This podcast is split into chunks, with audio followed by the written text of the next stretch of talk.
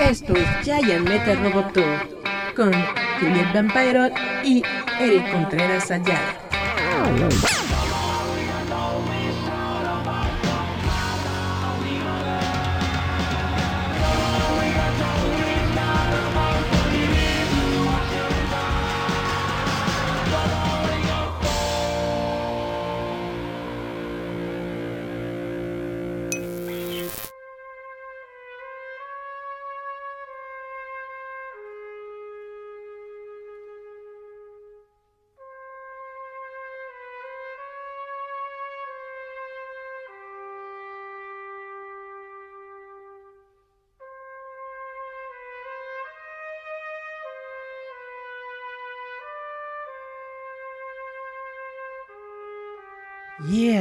Hola chavos, ¿cómo están? Muchas gracias por estar aquí con nosotros. Esto es Giant Metal Roboto. Gracias por estar de nueva cuenta en nuestra sintonía. Les tenemos aquí varias noticias y varias cositas chidas. Nina Lofi, hola. Se conectó. Bueno, de lo que quiero hablarles el día de hoy es de que tenemos un patrocinador. Yeah, este programa está patrocinado por Tintin. ¿Cómo se llama Tintin Mix? No, espérenme, déjenme, les digo bien cómo se llama el juego. Se llama Tintin Match. Miren, uh, si pueden ver en la, en la camarita, pueden ver mi videojuego de Tintin en el celular. Y también los que nos pueden ver en el live stream pueden ver un pequeño videíto de un gameplay que hice hace rato que se puede ver ahí en el video. Bueno, les voy a hablar de Tintin Match. ¿De qué se trata esto?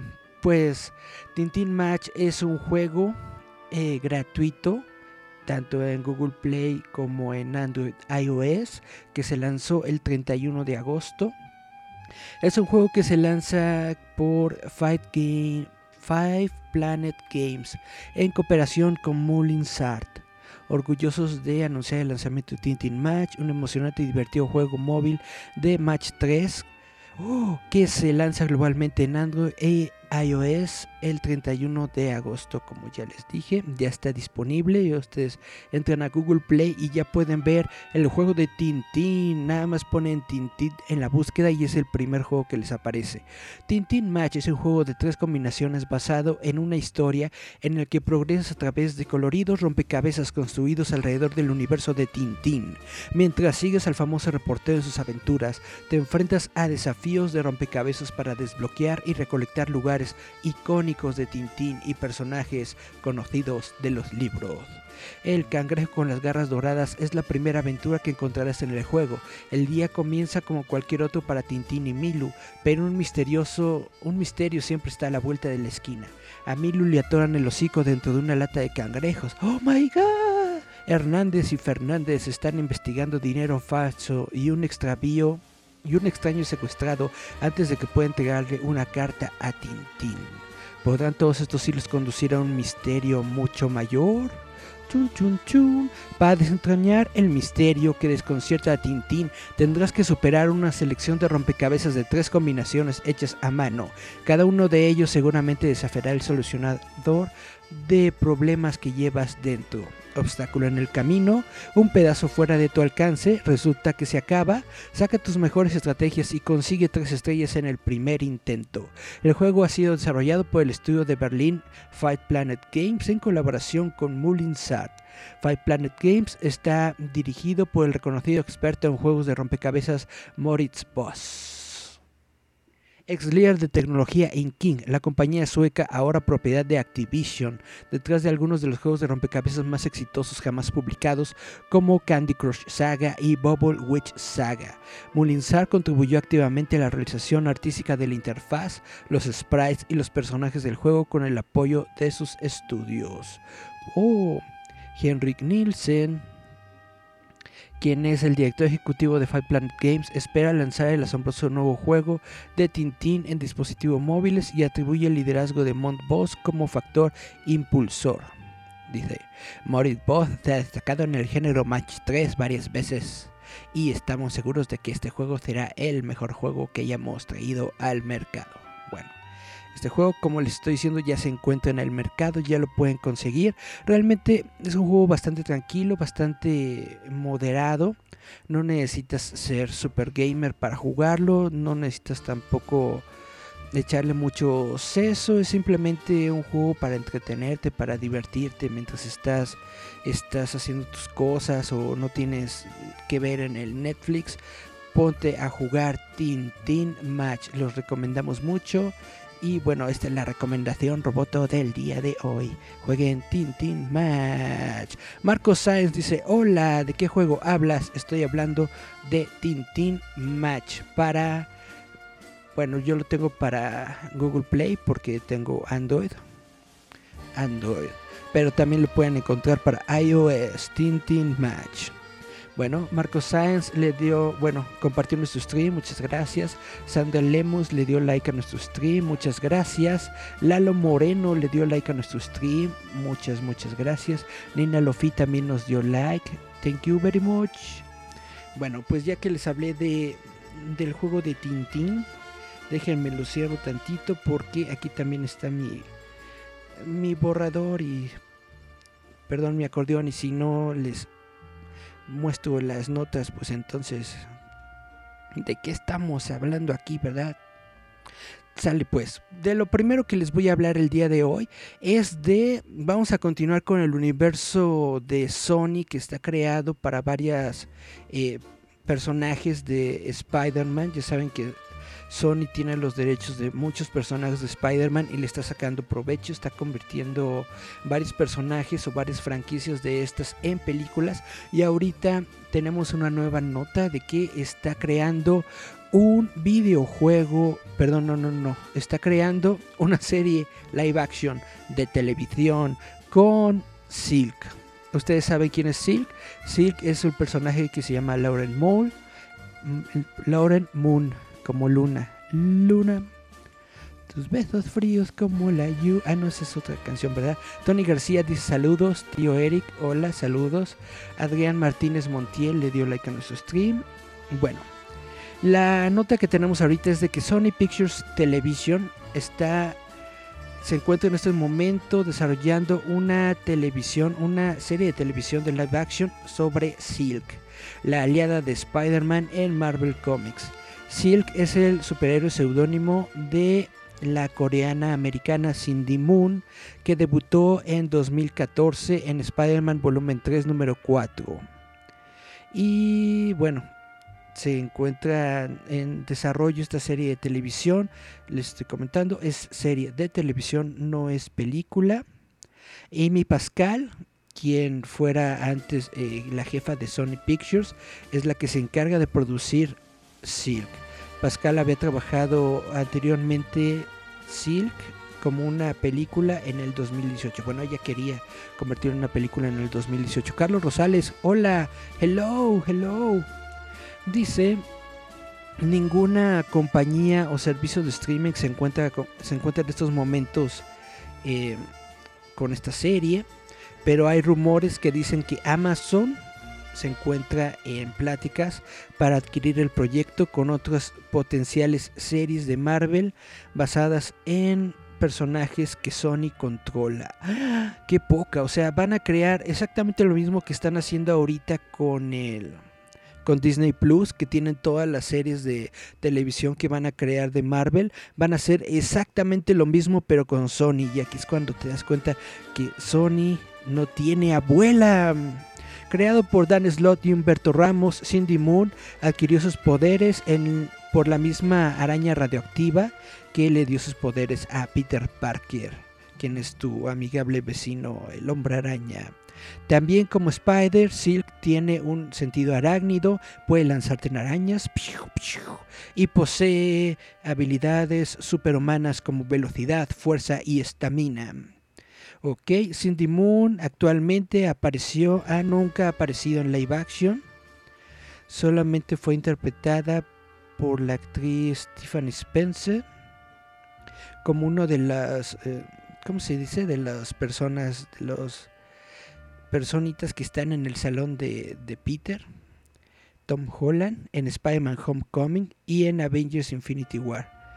de sus alumnos de clase, ¿no? Bueno, esta, esta actriz, Tiffany Spencer, interpretó el papel de Cindy Moon. Silk es parte de los muchos, muchos proyectos que está desarrollando eh, Sony en estos momentos junto a Tom Holland. Estos spin-offs de Sony incluyen Venom, que ya saben que la nueva película de Venom se llama Let, Let There Be Carnage. Morbius, que ya saben que debe estar este, en estos momentos desarrollándose con Jared Leto. Spider-Man Into the Spider-Verse 2, que es una película animada, Graven the Hunter, que es una película de live action, y la película que les había anunciado hace una semana o hace dos semanas de Olivia Wilde, que se encuentra desarrollando con el personaje de Spider-Woman. Esto es lo que les tenemos ahorita de noticias. Carlos Rosales le dio like a nuestro stream, muchas gracias. Y bueno, vamos a nuestra siguiente nota les comento que Star Trek Discovery va a introducir al primer personaje transgénero y no binario en su serie de televisión. Ahora, yo no le veo absolutamente nada de malo que haya un personaje transgénero y no binario y yo creo que justamente Star Trek debe ser la serie de televisión en donde se coloque un personaje así porque así es Star Trek, es decir, es una serie que siempre ha estado hablando de ser influyente, pero, chavitos, hay un problema que yo tengo en estos momentos y es que em, no siento yo que, sea o que pueda ser el primer personaje transgénero de, de, Star Trek. Estoy casi seguro de que debe de haber en algún momento, debió haber habido en algún momento tu personaje transgénero. Y bueno, lo estuve tratando de investigar. Eh, antes de comenzar el programa y resulta que no, que realmente este es el primer personaje transgénero. Y yo digo, oh my god. Y bueno, em, les quiero nada más platicar un poquito sobre lo que ocurrió. De acuerdo al sitio de Advocate, Roddenberry prometió en la novena temporada, no, perdón, en la quinta temporada de, The Next Generation, que incluiría personajes gay dentro de la bueno, dentro de la gente que está en el, en el Enterprise, ¿no?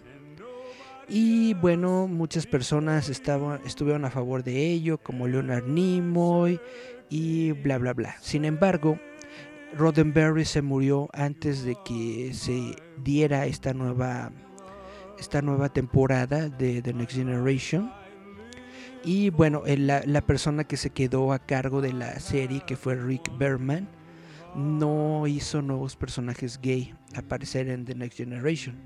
En The Outcast, que es el personaje donde se supone que estos, eh, estos nuevos personajes ya este, de, la comunidad LGBT se iban a, iban a, tener su aparición, pues no aparecieron, pero en el personaje de Outcast eh, hay un personaje que se llama Soren, que es miembro de una raza andrógina llamado Yenal.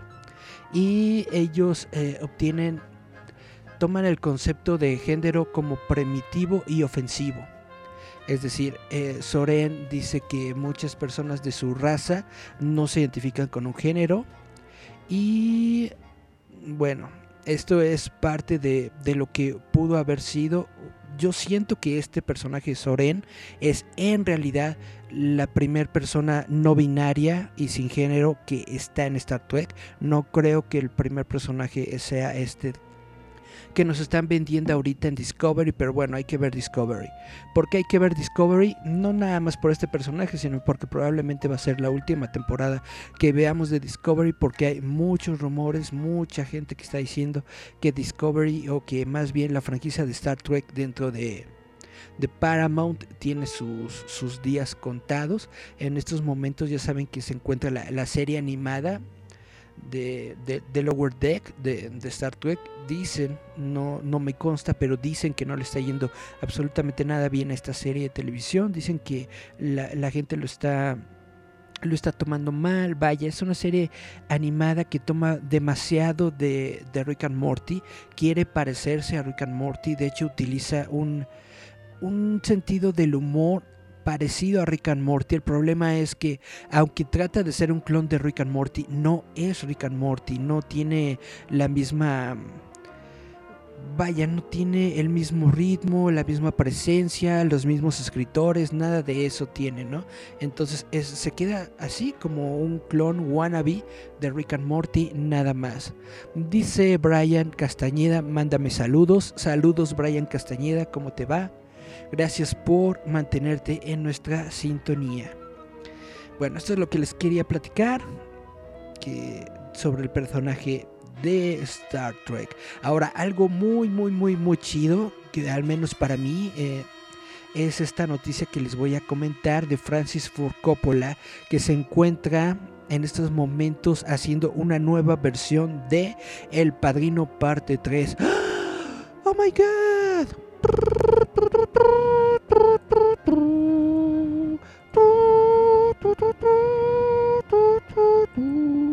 Si ustedes conocen la saga del Padrino, saben que el Padrino parte 1 es considerada una, una joya, una, una, obra de arte. El Padrino parte 2 así de ¡mua! una de las mejores secuelas que ha habido en, en, el mundo mundial. Pero normalmente al Padrino parte 3 le hacen como feito.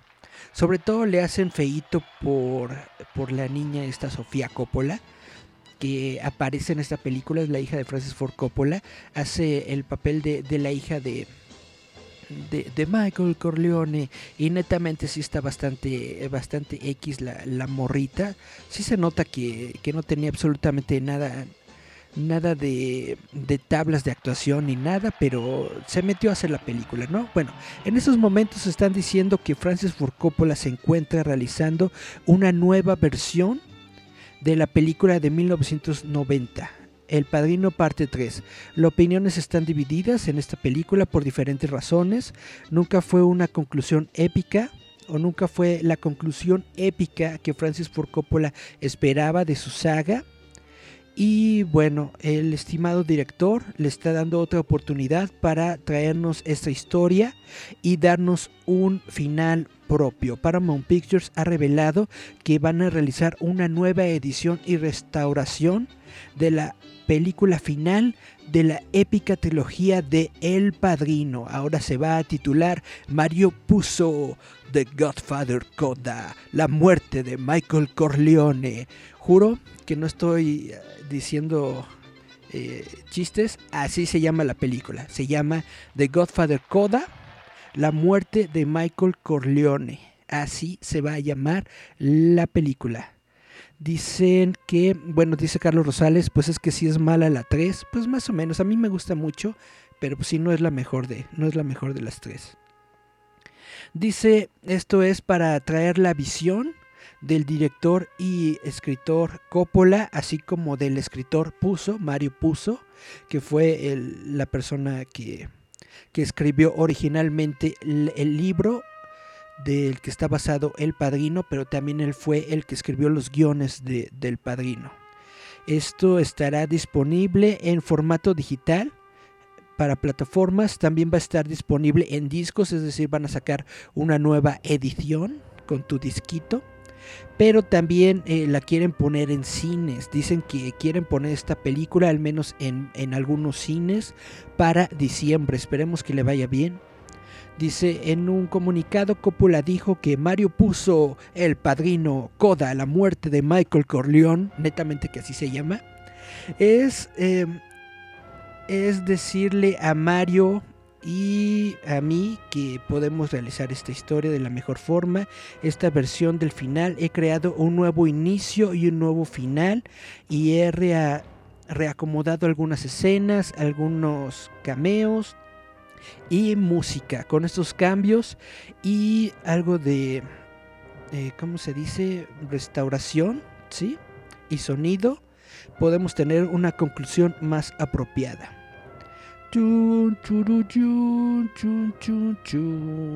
La compañía de American Zoetrope, que es la compañía fundada por, por, por, Coppola, perdón, trabajó en un escaneo de 4K basado en el negativo original de la película. Hicieron una restauración cuadro por cuadro de la versión original de toda la versión original, oh my god, y del Padrino parte 3.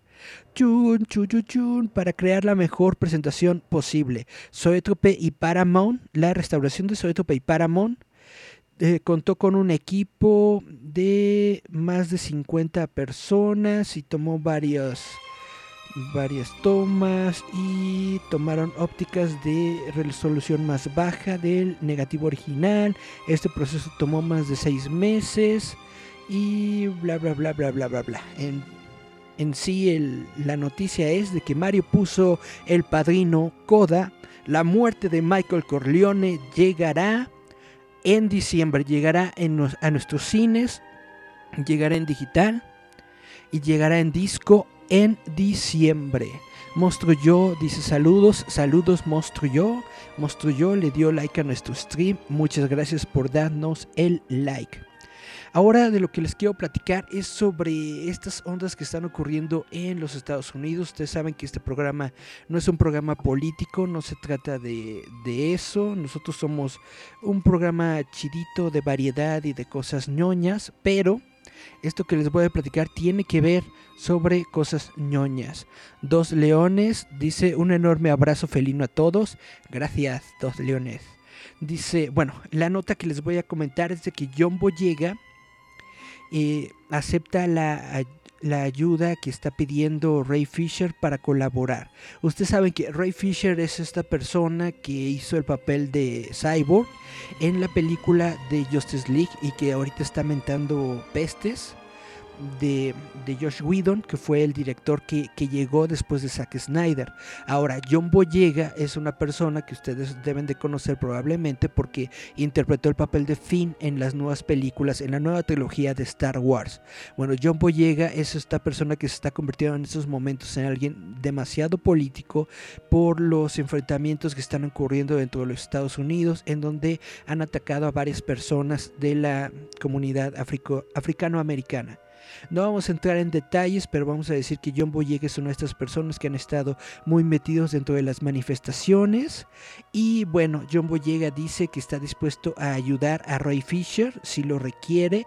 Es decir, que van a unir sus esfuerzos, yo creo, para crear un movimiento, para crear algo más fuerte que tenga que ver justamente con la la discriminación y la manera en la que se ve a los actores de color en los Estados Unidos de Norteamérica. Esta es la nota que les quiero platicar o que les traigo en este momento sobre John Boyega y sobre Ray Fisher que en estos momentos pues está, está muy gruesa la situación. No voy a hacer demasiados comentarios porque les vuelvo a repetir, este no es un programa político, pero bueno, sí está bastante fuerte la situación en los Estados Unidos. Y bueno, para irnos con un poquito de, de, de, de, musiquita chidita. Vamos a escuchar a Alaska y Dinarama, si les parece bien. Vamos a escuchar a Alaska y Dinarama con esta canción de Ni tú ni nadie. ¿Dónde está nuestro error sin solución? ¿Fuiste tú el culpable o lo fui yo? Ni tú ni nadie, nadie puede cambiarme. Vamos a escucharla y regresamos. Yeah.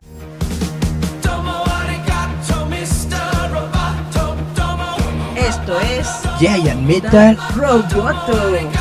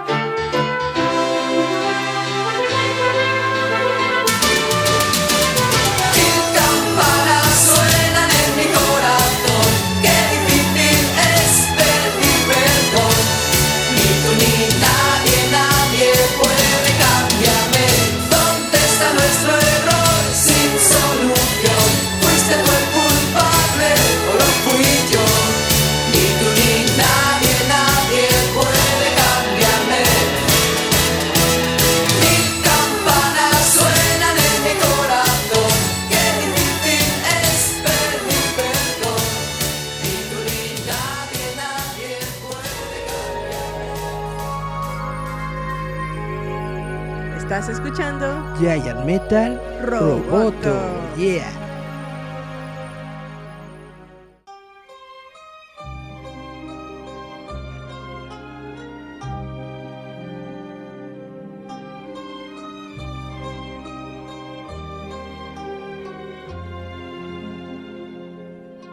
Yeah, este es el segundo bloque de Giant Metal Roboto. Gracias a todos los que continúan aquí en nuestra frecuencia.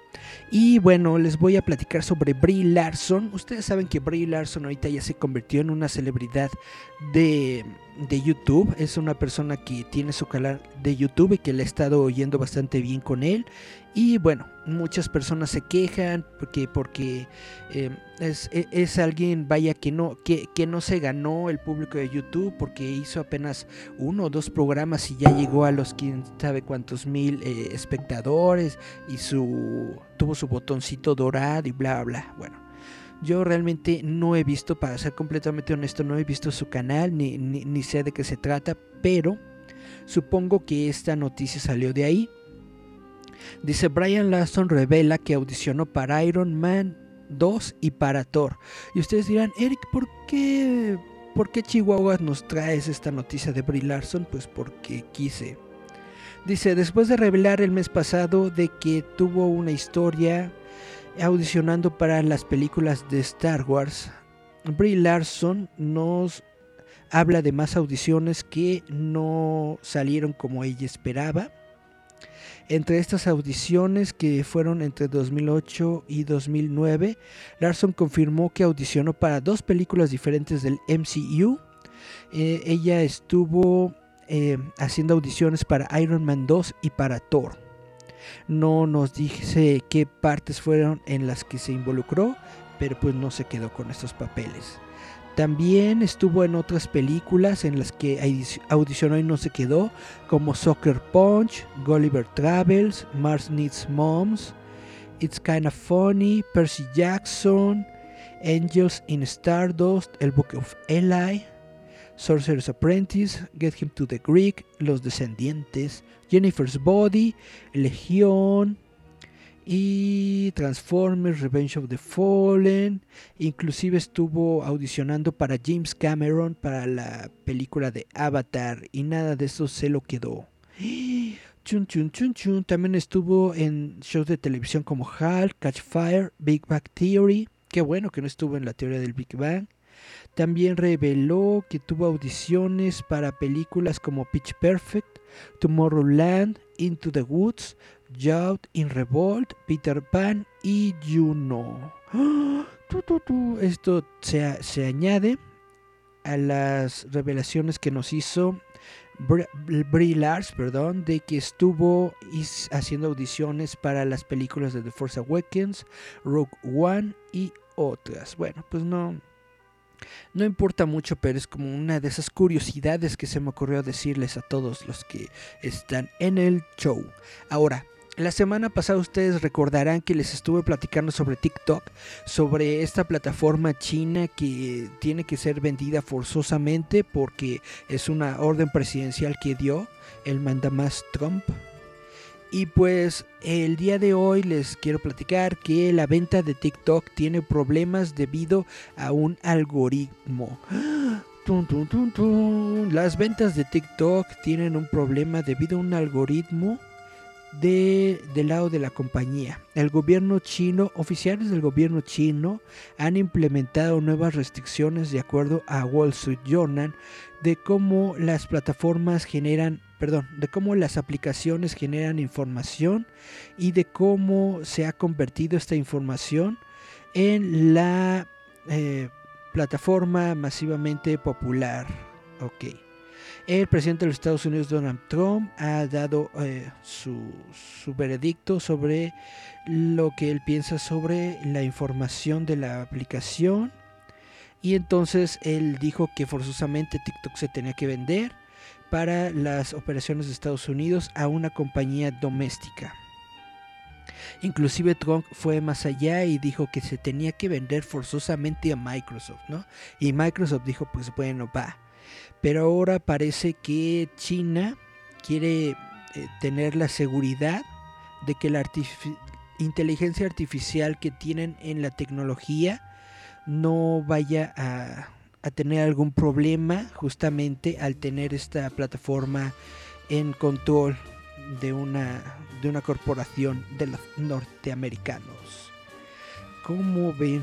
Muchas broncas y muchos problemas nada más porque a Trompas no le gusta el TikTok. Que le haga como uno, a mí tampoco me gusta el TikTok, pero simplemente lo que hago es no entrar a TikTok y ya, ¿no? Se acaba la bronca. Ah, les quiero platicar. En esta semana he visto dos películas. Una de ellas es The New Mutants y la segunda es eh, Billy Ted. Billy Ted Face the Music. Uh, les voy a hablar de Billy Ted. Billy Ted es una película que me gustó bastante.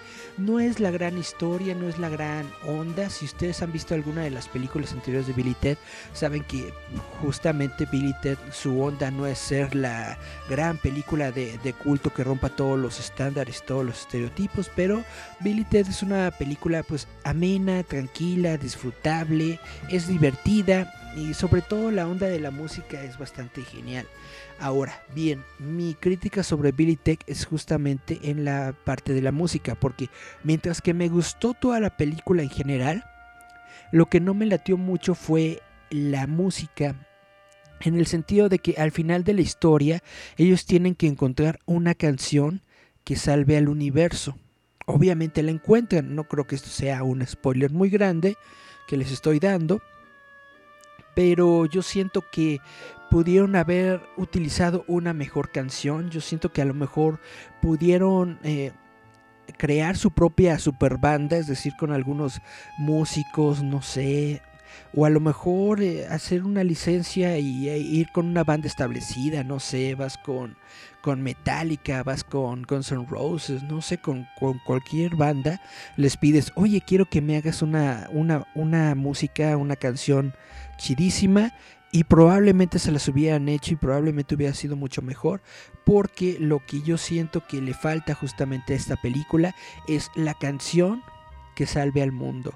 Ah, la canción que, que, utilizan está como que muy chistorra, ¿no? no me gusta mucho, es como que acompañamientos, y trompetas y bla bla bla, o sea, es una canción, pero no es una canción chida y no es el himno al rock que yo me esperaba que iba a ser.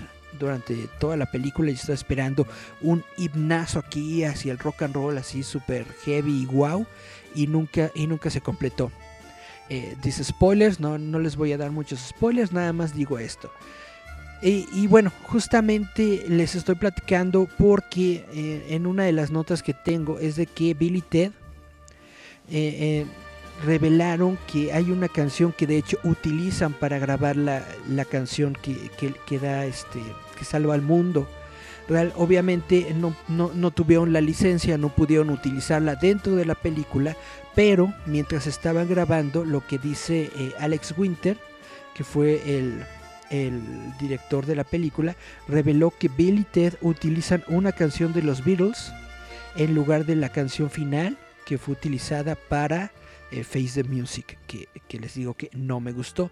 Y la canción que utilizaron de los Beatles para salvar al mundo es Obla di Oblada. Que digo, wow, es una buena, buena canción. Sí, son los Beatles. Tal vez no es la mejor canción de los Beatles, pero es una canción de los Beatles. Y yo creo que los Beatles en cualquier momento son capaces de salvar al mundo y más. Bueno, la segunda, la segunda película que, que, vi en esta semana, les estaba platicando, es la de New Mutants. De nueva cuenta, no les voy a hacer muchos spoilers. Esta película va a aparecer en, los cines de México, en las salas de, cine de México. A partir de la próxima semana van a poder disfrutarla. Yo netamente les digo mi opinión personal. No les estoy diciendo que no salgan a divertirse, no les estoy diciendo que no gocen y bla bla bla. Pero netamente yo en mi opinión personal siento que todavía estamos en tiempos bastante difíciles como para andar eh, asistiendo a lugares públicos. Yo en lo personal no voy a salir a ningún lado hasta que no haya una vacuna. Y entonces, obviamente, aunque ya la ciudad se encuentra en semáforo naranja y probablemente lleguemos a amarillo en pocos días, yo netamente no recomiendo ir al cine en estos momentos. Sin embargo, sin embargo, si ustedes quieren ir, pues vayan, ¿no?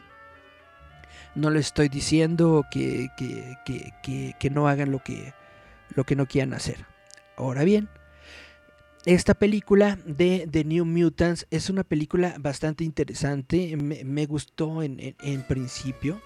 Es bastante interesante porque todos ustedes saben de, de, los problemas que hubo durante la producción. Esta película se realizó en el año 2018 ya. Eh, iba a salir para el año 2018, se realizó la película en el año 2017. En el año 2018 con la adquisición de Disney por parte de, perdón, la adquisición de Fox por parte de Disney, hubo varias broncas ahí que, que, que, mermaron la producción de esta película. No le dieron el presupuesto suficiente para que la película tuviera nuevas escenas, para que volvieran a llamar a los actores y pudieran filmar nuevas escenas. Les estuvieron diciendo que sí lo iban a hacer, que sí les iban a dar el presupuesto, que sí se iban a filmar las nuevas escenas, pero la realidad es que estas escenas nunca llegaron, nunca se realizaron y pues se nota, se nota bastante. Durante varios años, durante el 2018, 2019 todavía, se estuvo hablando de que probablemente se iban a realizar las escenas.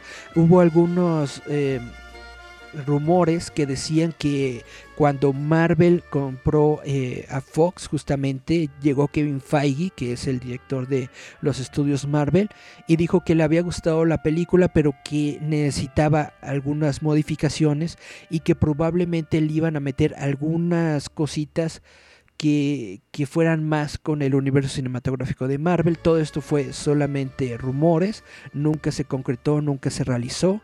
También había rumores de que iban a meter a Antonio Banderas como el papá de uno de los, de los mutantes, tampoco se realizó en, en ningún momento. Y bueno, ¿para qué les hago el cuento largo? Es una película en la que, tiene, en mi opinión personal, muchos errores de continuidad. Se notan, se notan bastante. Eh, yo siento que es una película eh, que, salió bien para lo que es.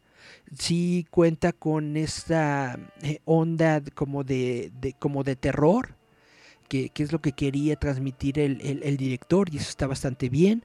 Sin embargo, hay algunas eh, cuestiones en donde sí nos, no, nos queda debiendo y es justamente eh, pues en algunas escenas en las que le falta, en mi opinión personal, les falta pues le falta más pulimiento, ¿no? Le falta más efectos, le falta estar mejor realizado. Se hubiera beneficiado mucho de mejores actores con estos, perdón, de mejores escenas, nuevas escenas con los actores y bla bla bla. Es decir, es una buena película por lo que es y dentro de lo que cabe. Pero al mismo tiempo es una película que se nota inconclusa, es una película que se nota que está rotita, que está, que, que, que está rompida y que hubiera necesitado mejores escenas. Dice Marcos Sáenz, nada más hay que ver lo que pasó a Andrea Legarreta y a su familia. Tiene usted toda la razón, exactamente. Es mejor no arriesgarse y no salir en estos momentos al cinito. Esa es mi opinión personal. Pero bueno, eh, la próxima semana se estrena eh, esta película de The New Mutants. Eh, yo honestamente les digo, no, no vayan al cine aún, se la pueden esperar, se la pueden saltar, pero si tiene que ser forzosamente, tienen que ir forzosamente a verla, pues vayan. Yo no soy nadie para decirles qué hacer con sus vidas. Ahora bien, esta película la pueden adquirir eh, con, con, con, con, su amigo el pirata, ¿no? En la Bahía Pirata ahí la pueden encontrar, ya está disponible. También la de Billy Ted, Billy Ted la pueden encontrar con los piratas, pero también la pueden encontrar en medios, eh, eh, en formas legales. Les recomiendo las dos películas, véanlas. No les recomiendo que vayan al cine, pero sí les recomiendo que vean estas dos películas. Son dos películas bastante chiditas. Billy Ted, Face the Music y The, The New Mutants. The New Mutants, hasta yo siento que es una mejor... Eh, clausura de todo el universo de mutantes de Fox es una mucho mejor clausura de la que tuvimos con eh, Dark Phoenix. Dark Phoenix no es no es engrososamente mala película, pero sí es malona, ¿ok? Bueno, después de todo lo que les dije, espero que les haya gustado el programa de hoy, espero que les haya mantenido un poco de entretenimiento con estas notas, espero que les haya gustado. Muchas gracias a todos y pues les vamos a dejar con una rola, ¿qué les parece? Vamos a irnos con la rola que salvó al mundo. Vamos a escuchar Obladi Oblada de los Beatles. Y nos vemos la próxima semana. Gracias por todo. Gracias a todos. Bye bye bye. Esto es Yaya Metal Roboto.